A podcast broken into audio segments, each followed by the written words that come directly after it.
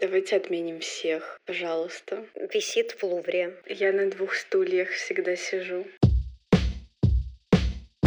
Поздравляем всех с наступившим Новым годом. Поздравляем всех с тем, что мы пережили 2023. Чисто технически нашему подкасту, можно сказать, уже идет второй год. Мне кажется, это серьезно и солидно. Он тоже пережил вместе с нами все, что мог. А меня зовут э, Даша, я искусствовед и режиссер. И сегодня в нашем подкасте мы обсудим тему, как относиться к авторам, которые творят э, с нашей субъективной точки зрения какие-то странные кринжовые кринжовые вещи в жизни, и должно ли это влиять на наше отношение к их произведениям и тому, что они творят. Всем привет! Меня зовут Надя, и я присоединяюсь к поздравлениям Даши с наступившим Новым годом. Я очень рада, что мы были с вами в прошлом году, хоть так недолго. Надеюсь, в этом этого время растянется, и мы его проведем больше, дольше и плодотворнее. Поэтому еще раз с наступившим Новым годом. Мне безумно нравится эта тема, которую предложила Даша. Обсудить, поковыряться в вонючих трусах знаменитых людей, живших и живущих ныне. И поэтому, если Даша не против, я начну.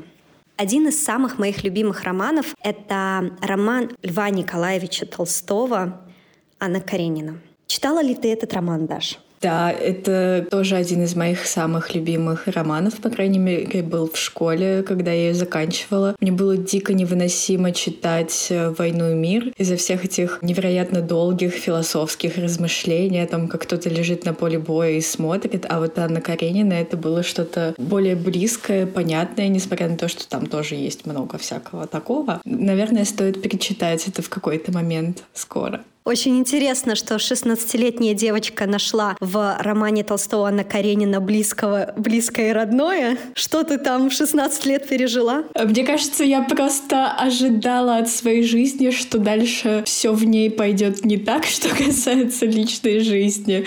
И я такая, о, я буду драма Куин в будущем, о, да. Вот это моя ролевая модель. Что выбрала ролевой моделью, тем и стала.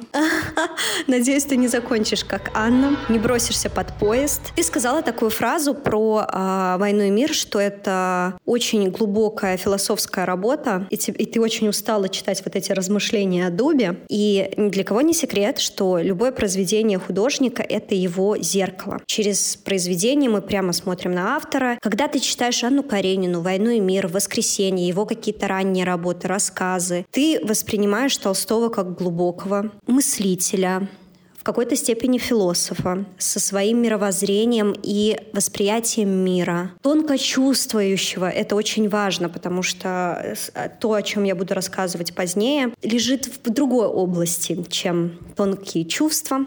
И, в принципе, складывается очень приятное впечатление о Льве Николаевиче, как о писателе, как о личности, ровно до того момента, как начинаешь изучать его автобиографию. Не автобиографию, биографию, прошу прощения. Ты, может быть, что-нибудь слышала, какие-нибудь слухи про него или какие-нибудь байки, или вообще ничего не слышала?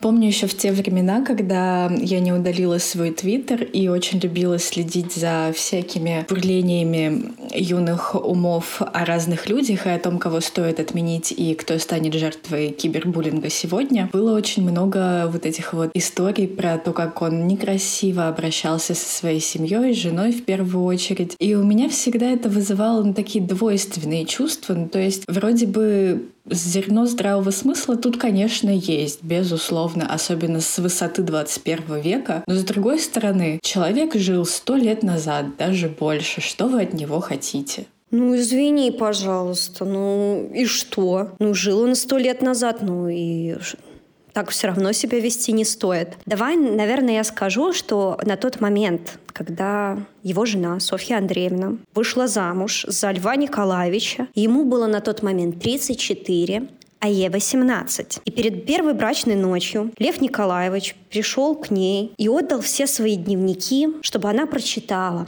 и ознакомилась с его глубинным миром. Что было в тех дневниках? Как ты думаешь? А вот этого я, кстати, не знаю, как ни странно. Лев Николаевич в тех дневниках, ну, конечно, и свой быт описывал, учебу, какие-то свои мысли философские, нефилософские. И также он описывал свои сексуальные фантазии, сексуальные происшествия. И перед первой брачной ночью, когда они уже как бы обвенчались, поженились, узаконили свои отношения, он решил раскрыть свою душу и сердце. И как ты думаешь, честно ли поступать так с человеком? Давай немножко сделаем ремарку, что это все-таки было давно. То, что норма сейчас дать прочитать переписку со своими бывшими и рассказать, что с кем было тогда, это немного разного уровня ответственности, разного уровня, уровня происшествия, мне так кажется. Ну что ты думаешь? Я думаю, что, ну вот по меркам того времени это даже было благородно с его стороны не оставлять это все сюрпризом, а дать почитать. В смысле благородно? Я же сделала ремарку, что он ее сначала под венец сводил, брак они-то уже заключили, а потом он дал ей почитать дневники. А если бы он до этого ей сказал, то это было бы как-то неприлично с э, нравственной, моральной точки зрения того времени. Они не так близки по тем меркам, ребенком, а он вот такие вот вещи ей дает читать девице 18-летней, ну нехорошо. Я поняла, ты сегодня будешь его защищать. Не знаю, не знаю. Это мы посмотрим по ходу дела. Я считаю, что Лев Николаевич поступил не совсем благородно, потому что, как бы, если бы он это сделал перед свадьбой, перед венчанием, это было бы куда честнее, чем после всех этих процессуальных процедур. И, по сути, Софья Андреевна выбора нет она не может подать на развод, потому что тогда это было не развито, это было не популярно. И конфликт Анны Карениной, один из, лежит в том, что она не могла подать на развод, и поэтому она была такой противной, неприятной женщиной. Это не было популярным тогда. Особенно, если на развод хотела подать женщина. Допустим, хорошо, и ты его защищаешь. А как насчет семь раз от руки переписывать «Войну и мир»? С точки зрения современных каких-то норм, и с моей личной точки зрения. Это, конечно, максимальный кринж и отстой. Но она от него полностью зависела и была, грубо говоря, собственностью человека, своего мужа. Поэтому... Даша, ты дрянь. Итак, в новом году в этом подкасте мы узнаем, что я на самом деле дрянь и... Ты вообще феминистка хоть чуть-чуть. Ты хотя бы за женщин можешь постоять грудью. Ну, я понимаю, я все понимаю, но семь раз от руки «Войну и мир» ты размеры видела? Но один раз бы переписала, ну два. Тут же, понимаешь, семь, я уверена, что он просто стремился к этому христианскому волшебному числу семь. Зачем так много? Почему она? Ну, а кто дети? Кошмар. Просто кошмар, Даша. Я думаю, что пора заканчивать этот подкаст. Я все про тебя поняла как личность. Блин, ну даже должен быть конфликт развития. Ну хорошо. А как ты относишься к тому факту, что он отпустил всех слуг, и, по сути, Софья Андреевна вела все хозяйство, его личные дела, переписки. За детьми смотрела, а их у них было дофига. А вот это вот отстойно на самом деле. То есть я понимаю, что это очень по-христиански и православно, ну или какими он там руководствовался высокими соображениями. Но если ты граф, у тебя есть все возможности для того, чтобы не заниматься всеми этими бытовыми вещами. Ну как бы ты, в принципе, продолжаешь ими не заниматься, но почему-то вешаешь их на свою жену, которая выходила замуж за графа и не планировала этим никогда заниматься. Ты начинаешь улавливать ход моих мыслей, потому что я также думала про войну и мир. Дать переписать какому-нибудь человеку, который знает грамоту, умеет читать и писать, нанять специального. Зачем жену припрягать? Или, может быть, время там по-другому текло, что у них, не знаю, вместо 24 часов в сутках было 36, и ей нечем было заняться оставшиеся. В каком-то смысле у них было больше часов в сутках, потому что у них не было Инстаграма и времени рилсики там листать. Хорошо.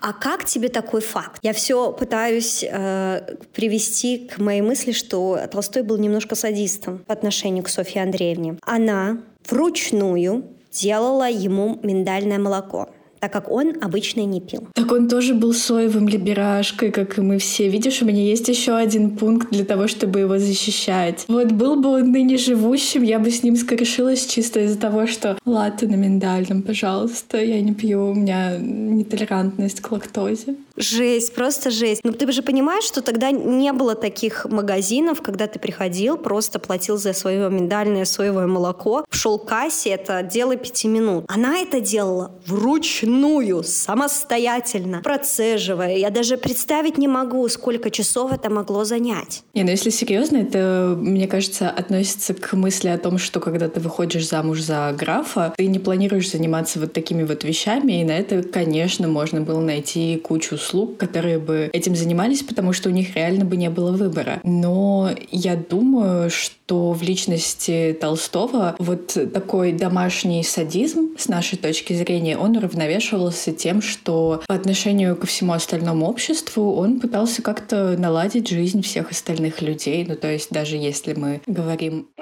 ремарочка. Надеюсь, меня не посадят за эту строчку в подкасте. Случилась бессмысленная русско-японская война в 1905 году. Он же написал эссе достаточно большое, которое я два года назад по каким-то причинам прочитала и обнаружила, что по отношению вот ко всем людям, кроме своей семьи, он был очень так милосерден. Говорил о том, что все это бессмысленно, то, что человек должен жить и все такое. А вот посмотришь на то, как он к своей семье относился, а там такое. А мне есть что, чем возразить себе. Потому что я прочитала такую историю о нем, когда у местного учителя заболел ребенок. Он написал письмо Льву Николаевичу с просьбой дать э, ему денег на лечение ребенка, на что Лев Николаевич написал ему ответное письмо, что он не может дать ему денег, так как это нечестно по отношению к другим. Не странная ли это справедливость? По моим впечатлениям, справедливость э, для него была выражалась в каких-то более вселенских масштабах, то есть где это касалось э, какого-то слоя общества, там он был за справедливость. То есть э, как будто бы хотел наладить какие-то такие процессы и механизмы, либо думал о том, что было бы хорошо, если бы они существовали. Но касаемо каких-то личных историй, то он как-то это все не поддерживал. Но это опять же таки его очень такие субъективные личные интерпретации христианства и других религиозных вещей. У меня сложилось такое впечатление, что он, в принципе, был человеком неоднозначным. По сути, он гуманист, но при этом вот эта история про врача, история с э, личностно с его женой. Плюс он не ел мясо, но при этом у него были кожаные ремни, шерстяные шапки, рукавички и так далее, меховые шубы. Это норма. То есть, понимаешь, такие двойные стандарты. Не знаю, Конечно, нельзя его демонетизировать. Я не призываю резко всем отказаться его читать. Но просто, не, наверное, не нужно создавать и кумиров, так как когда-то сделала это я по отношению к Льву Николаевичу. Есть еще один факт, которым бы я хотела поделиться с вами. Это то, что Софья Андреевне врач запретил рожать э, детей после шестого ребенка, на что Лев Николаевич Николаевич, правильно? Я просто столько раз уже за подкаст сказала Лев Николаевич, что уже не уверена, что он Николаевич. На что он был против, и вообще он не приемлил секс без деторождения. Ну, ты прикинь, я не знаю, он за жизнь шесть раз сексом занимался или что? Ну, не, ну тут я бы, конечно, поспорила, по, особенно по некоторым обстоятельствам, не будем э, вдаваться в подробности моей личной жизни в подкасте, но типа главное же, что в сексе, удовольствие, все остальное это вторично.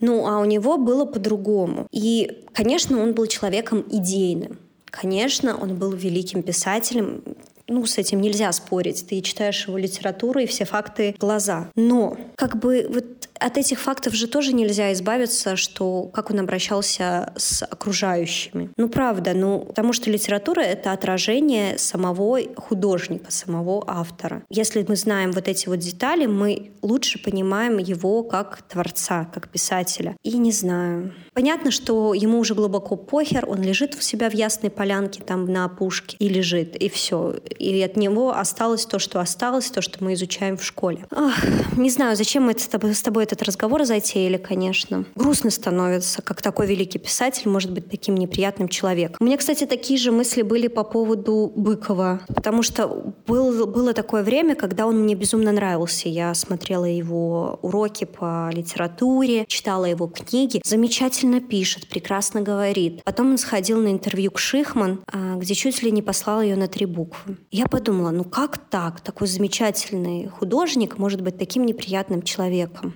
Наверное, мы с тобой в конце обсудим, как лучше поступать в таких ситуациях. Закрывать на это глаза или отписываться от них в Инстаграме. Мне на самом деле кажется, что когда в человеке, в Творце есть что-то неприятное, что вызывает какую-то дискуссию, полемику и тому подобное, это способствует развитию. Ну, то есть это способствует развитию общественного дискурса. Мы это все обсуждаем, кто-то кого-то защищает, кто-то в кого-то продолжает кидать какашки. И ну, это как такая часть общественного социального прогресса.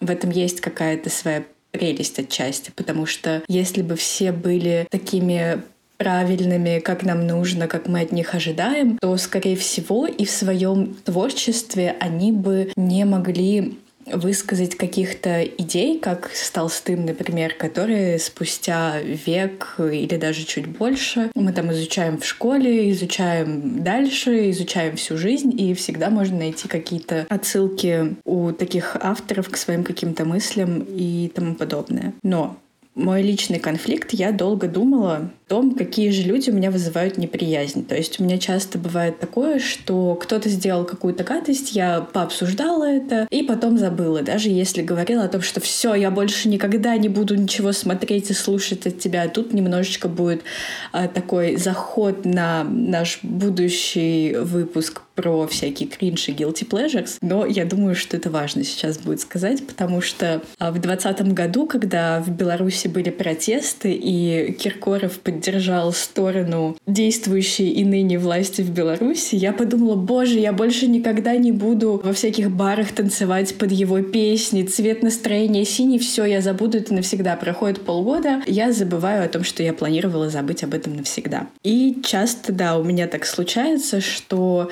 как-то вот эта вот неприязнь и какой-то неправильный поступок, он вымывается, и ты с ним ну, смиряешься, я думаю, можно сказать. Но вот одна история, которая меня будоражит уже долгое-долгое время, уже почти три года, это история с Богомоловым. С того момента, как он э, написал свой манифест про то, что Европа загнивает и тому подобное. Для меня суть в это, этого манифеста заключается, наверное, в том, что новые нормы мешают ему свободно ненавидеть тех людей, которых он бы хотел ненавидеть, и мешают мешают ему быть вот таким вот очаровательным плохишом. Хотя авторству Богомолова принадлежит, наверное, единственный спектакль, после которого у меня было ну, реальное омерзение. То есть оно бывает разных видов, а где-то это полезно и приятно, у тебя возникает омерзение каким-то ну, логичным в твоей системе ценностей вещам, но когда в 2018 году, я думаю, что это был 18 год, я посмотрела ораторию Генделя в постановке Богомолова «Триумф времени и бесчувствия», вот мне впервые в жизни стало мерзко. Просто потому, что там как-то все смешалось в этом барочном стиле, и насильники едят человеческое мясо и какие-то неумелые изображения людей с синдромом Дауна, что выглядело, ну, прям реально как насмешка, и вот это вот его потребность в ненависти, то есть как будто бы человеку очень хочется по кому-то размазать свою внутреннюю агрессию, и вот на такое мне смотреть очень неприятно, я не знаю, то есть я не отрицаю каких-то его профессиональных талантов, он классно работает с текстами, но именно вот этот вот посыл ненависти, который я тогда считала и который я считала в этом манифесте когда-то давно, он меня не отпускает, и я просто не могу его больше воспринимать и не могу себя заставить пойти на какие-то даже новые спектакли, даже если мне говорят, что это классно, даже если я понимаю, что, скорее всего, это классно, потому что читаю какие-то отзывы, рецензии и тому подобное. Но я вот помню это ощущение омерзения, я просто не хочу с этим больше сталкиваться. Человеку хочется ненавидеть тех, кого он хочет, но он не дает другим людям права ненавидеть его. И вот в этом есть какое-то такое двуличие, что ли, которое я не хочу воспринимать. Вообще интересна твоя позиция. А, я помню свое ощущение от спектакля Богомолова. Не помню, что я видела, но я помню, что его ранние работы мне нравились куда больше последних. И Вообще, таким людям, которые сеют вокруг себя ненависть, не как вид саморефлексии, а просто как изрыгание говна, это советую записаться к психологу, потому что творчество — это от любви и по любви. И это хочется нести и распространять. А когда ты пишешь что-то с ненавистью, создаешь что-то с этим чувством, то и выходит что-то такое несуразное, сгусток чего-то. Что-то должно в человеке после спектакля, после текста поменяться. И, наверное, ненависть, кроме ненависти, ничего родить больше и не может. Ну, вряд ли человек прочитает вот этот твой манифест про загнивающую Европу такой, вау, во мне родилась любовь к этому миру и к людям. Ну, вряд ли. Нет. Ты читаешь любые другие посты людей в Инстаграме, которые с кем-то ссорятся, спорят, ты понимаешь, насколько низменные эти все вопросы, которые они обсуждают. И хочется процитировать слова Ларисы Гузеевой, которая сказала, Собаки лает, караван идет. Это я к тому, что, да, ты написал вот этот манифест загнивающей Европы, но Европа все еще никак не загниет. Да, на самом деле мне было немножко а, иронично читать это сейчас, спустя три года почти. Там еще были такие фразы о том, что человек перестал думать, европейский человек, то, что вот этот вот новый европейский этический рейх, он мешает сложному человеку, мешает ему думать то, что все эти игры с телесностью — это путь в никуда и деградация. Хотя на самом деле это одна из частей, мне кажется, эволюции и создания более сложного человека, потому что на протяжении истории с телесностью, ну вот реально живого человека, а не какого-то там мифического персонажа, мы не так часто сталкивались. И поэтому достаточно логично, что сейчас такая большая потребность у людей возникает. Там, я не знаю, если мы вспомним недавние прошлогодние события, если кому-то хочется показать свою голую целлюлитную попочку, ну пусть человек покажет свою голую целлюлитную попочку. В этом нет ничего такого. Это тоже такой шаг исследования себя и, соответственно, шаг исследования мира вокруг. А если как-то упустить этот этап или забить на него, ну, это достаточно странно, потому что телесность — это то, с чем мы живем постоянно, просто каждый день, даже когда мы не строим какие-то глубокие рассуждения философские. Знаешь, что я могу сказать Богомолову с надеждой, что он это когда-нибудь услышит? Спасибо вам большое, в России в том числе, что Европе кровь как бы поразбавилась благодаря приезжим из России, из Беларуси, из Украины. Сейчас вот эта загнивающая Европа, конечно, полна интеллектуалами, людьми с мозгами и с деньгами, так что жить здесь становится только лучше. Да, Россия — это и Беларусь, и вообще все вот эти вот постсоветские страны. А поставщик самых умных людей в развитую цивилизацию. И ни капли скромности в этой фразе, конечно же, как и во всем подкасте, нет. Самые развитые страны прекрасно понимают, что они ограничены ресурсами, временью, они ограничены культурным кодом. И когда ты приглашаешь других людей из других стран, ты подпитываешь и насыщаешь свою культуру другими какими-то кодами, другими какими-то красками, и она только обогащает твою. Конечно, если ты не устраиваешь геноцид, ты не, ты не прижимаешь эти другие города, государства и людей с другой культурой к стенке. Как говорится, мы богаты не только Богомоловым и Толстым. Европа нам дала еще и других людей, которые могут с ними потягаться по кринжовости. Поэтому предлагаю обсудить Поланского. О, да, это нас вернет чуть-чуть еще ближе к современности. И как раз-таки вот в этом, мне кажется, больше всего грязного бельишка. Он такой же неоднозначный, как и Толстой. С Богомоловым я спорить не буду, я мало его знаю как личность. А если быть точнее, совершенно не знаю. Поэтому мне нечего сказать в его защиту защиту, но Поланский действительно вызывает у меня противоречивые чувства, потому что в этом году мне предоставился такой шанс познакомиться с ним лично. Я его видела буквально так же, как и Дашу сейчас. Я его, хотела сказать, трогала, ладно, не трогала. Я смотрела на него с безопасного расстояния. Он приезжал в Варшаву с показами своих картин и небольшими мини-обсуждениями. До этого дня, недели я о Поланском мало что знала. Я смотрела в 14 лет его ребенок Розмари, ничего не поняла, скорее всего, части перемотала, и на этом все. В этот раз я настолько поняла его как художника, он мне так был симпатичен как личность, что я даже прочитала его дневник, который называется «Роман», и узнала о нем парочку таких интересных деталей, одна из которых — это секс с несовершеннолетними. Может быть, вы слышали, может быть, вы не слышали, но Поланскому был запрещен многие года въезд в Соединенные Штаты Америки из-за того, что на него подала девочка уже женщина в суд за то, что он ее изнасиловал. На тот момент ей было 13, Поланскому около 40. И Поланский как бы утверждал, что он не знал, что ей 13.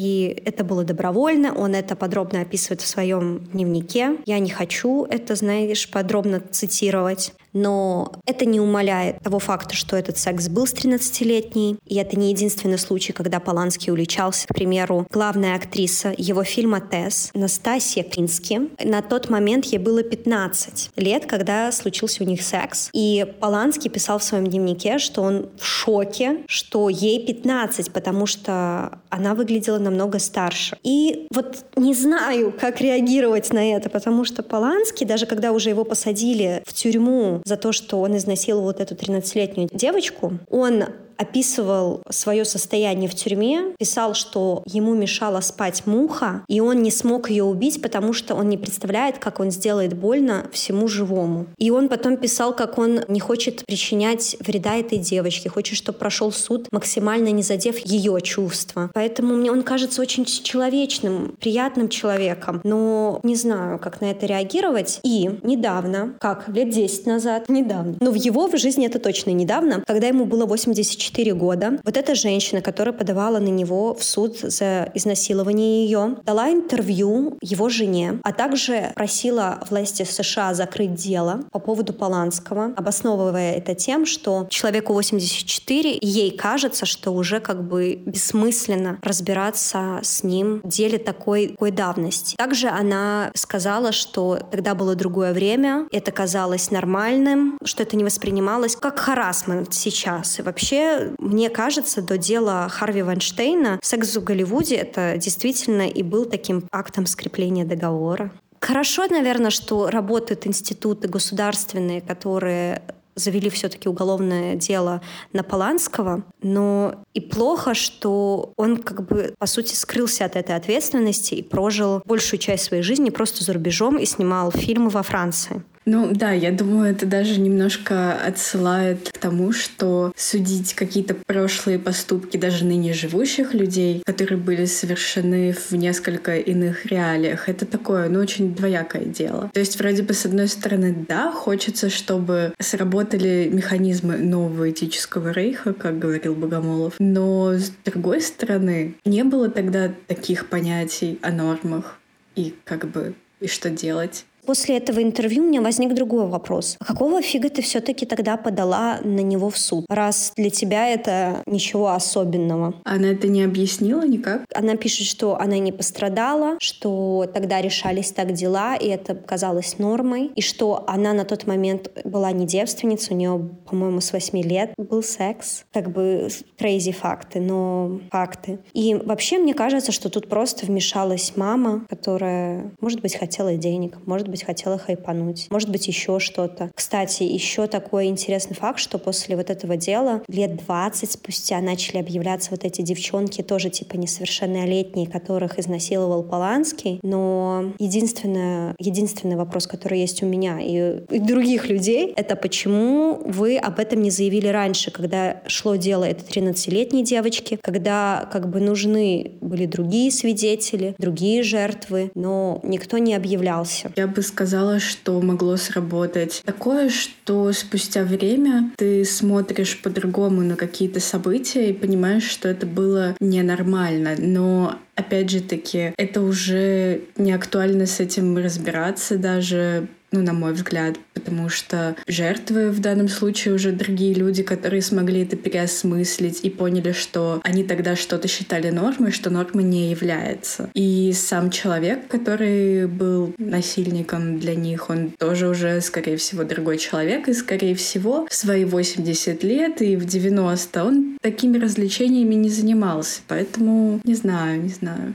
Это, знаешь, не только твое субъективное мнение. В законе, в юриспруденции есть такое понятие, как срок давности. Это происшествие случилось в 70-х. Сейчас 2024, 24. Супер. Узнали, какой сейчас год. Срок годности прошел уже. И срок давности прошел. Все уже прошло, девочки. Я не хочу дискредитировать девочек, которые пострадали, потому что мы же не знаем, действительно ли что-то было, или они сейчас выдумали, или что-то переосмыслили. Но просто есть вопросы к тому факту, что жертвы объявились спустя 20, там, 30, 40, 50 лет. На самом деле есть и плюсы того, что жертвы говорят о том, что с ними когда-то произошло, потому что это как такой новый виток развития общества, где это порицается, и вот мы коллективно там вспоминаем какие-то гадости, которые кто-то делал, которые произошли с нами, с кем-то еще, и понимаем, что сейчас это ненормально, и так действовать больше не стоит. Вот в этом плане это на самом деле хорошо, и я это даже поддерживаю. Но на полном серьезе обвинять людей за то, что они сделали 30 лет назад, 40 лет назад, мне это кажется несколько странным. Я присоединюсь к твоим словам. Я вспомнила историю с это немножко не по нашей теме, но подходят мысли, которые ты высказала, которые высказала я, про Люси. Может быть, ты слышала. Его же чуть не отменили из-за того, что как-то после концерта он взял двух девушек, подрочил на них, они были не против, они были в тот момент согласны, а спустя время они передумали, сказали, что он нанес им моральную травму. И вот тут, ну, как бы, ну, получается, время можно вернуть вспять, а как же вот эти вот пословицы и поговорки? Слово не воробей вылетит, не поймаешь. Я не понимаю, люди вообще забыли истину, базу. База, фундамент, основа, да, все забыто, такие нынче времена. Загниваем, получается, все-таки. Ну, просто я не понимаю, ну, тогда ты согласилась, сейчас ты уже как бы передумала. Блин, а человек-то может лишиться карьеры, может лишиться своей жизни, потому что все очень по-разному это переживают. Правда, ну, допустим, я добровольно продаю свою почку. Через 10 лет я передумываю, говорю, что она мне нужна, и вообще вы нанесли мне моральный и физический вред, что как бы правда. Это какая-то, знаешь,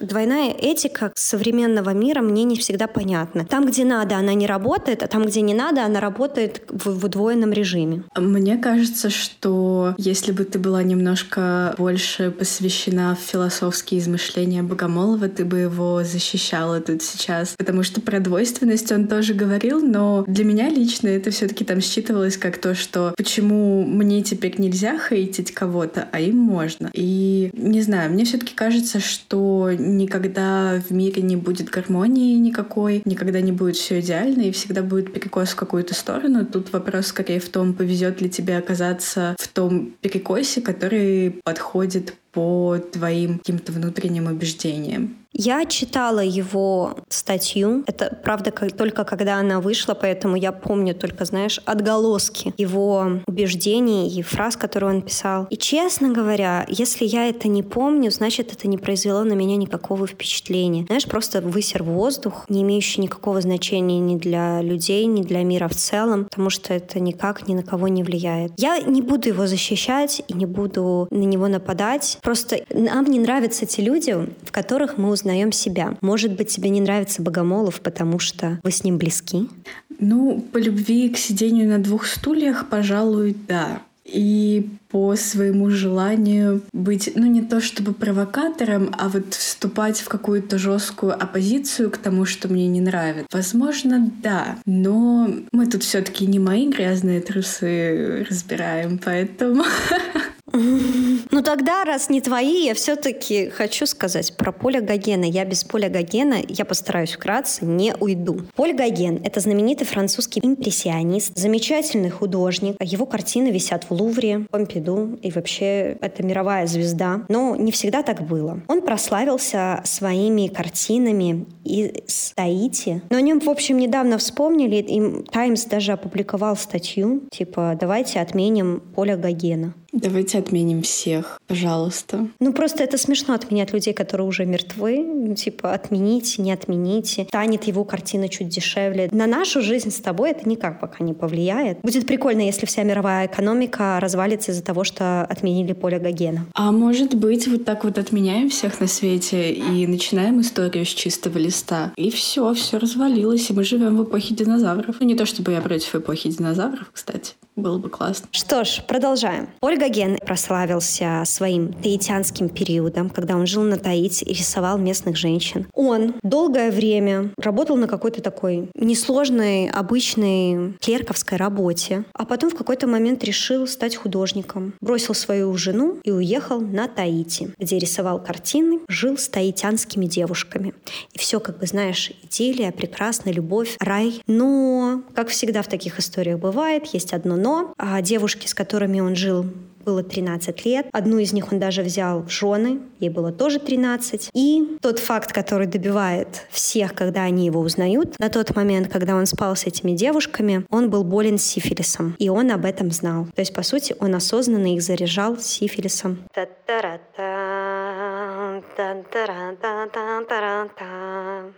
Вот это он, конечно, мразота.